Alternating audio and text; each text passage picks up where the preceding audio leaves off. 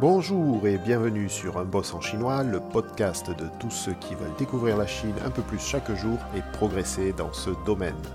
Je m'appelle Florent, je suis sinologue, spécialiste de la Chine, amoureux de ce pays, sa langue et sa gastronomie. Auteur du site Un Boss en chinois, je suis ravi de vous retrouver pour ce tout nouveau podcast qui, je l'espère, va vous plaire et vous donner envie de développer votre passion pour la Chine. Alors, pour ce podcast, je veux vous apprendre les quatre tons utilisés en mandarin pour faire varier chaque syllabe. Alors, le mandarin est une langue tonale, donc avec des tons, c'est-à-dire que chaque syllabe a une intonation spécifique en fonction du mot qu'elle représente. On parle de ton ou de shendiao.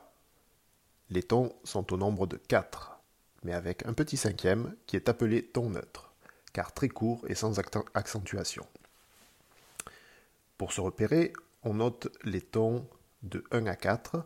On utilise ce repère pour l'apprentissage du chinois et même dans la vie de tous les jours, qu'on soit étranger ou chinois. Les débuts ne sont pas évidents et tout semble pareil, mais il ne faut pas négliger cette étape d'apprentissage et surtout de pratique pour que les oreilles s'habituent à la mélodie. La pratique régulière à voix haute de la variation de ton, en même temps que la lecture de pinyin, va faire qu'il sera simple plus tard de comprendre le chinois à l'oral. Le symbole du ton sera toujours placé sur une voyelle. Ce sera sur la première voyelle de la syllabe, comme sur cette syllabe par exemple, da, ce sera placé sur le A et non sur le D. Alors, autre exemple, sheng de sheng diao, qu'on vient de voir pour le mot ton. Là veut dire son, voix ou bruit. Par contre, si plusieurs voyelles se suivent dans la syllabe, comme pour diao, ce sera la plus accentuée qui prendra l'accent. Ici, le mot veut dire mélodie, intonation.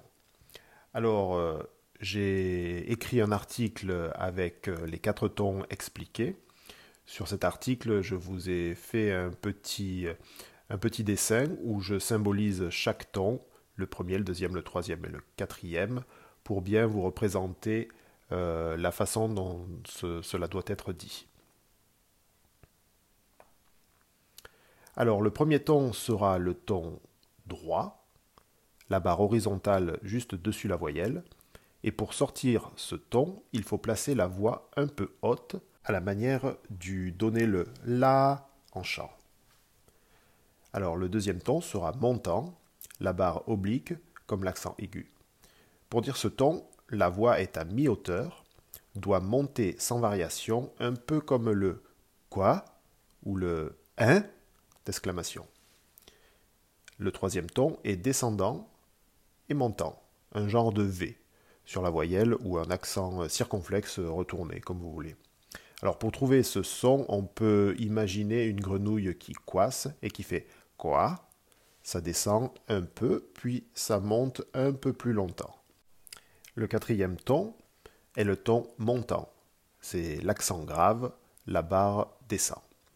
Il se dit de façon assez sèche et part du haut. Ça ressemble un peu à l'exclamation hmm, et toc ou na. Ensuite, le dernier, qui n'est pas vraiment un ton, mais euh, il existe, c'est le ton neutre. Il n'y a pas d'accentuation, euh, donc pas de marque. Il est souvent utilisé pour une interjection en fin de phrase ou sur la dernière syllabe d'un mot répétitif comme euh, maman. Mama. Alors maintenant, je vais vous donner quelques exemples sur deux voyelles où je vais vous faire les quatre tons. Alors, pour le, on va prendre par exemple le A avec les quatre tons, ça va faire A, A, A, A.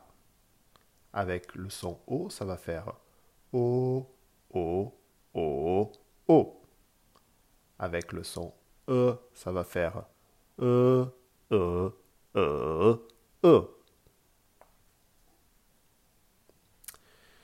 Alors, il y a une petite astuce, euh, si on veut arriver à maîtriser les différentes intonations.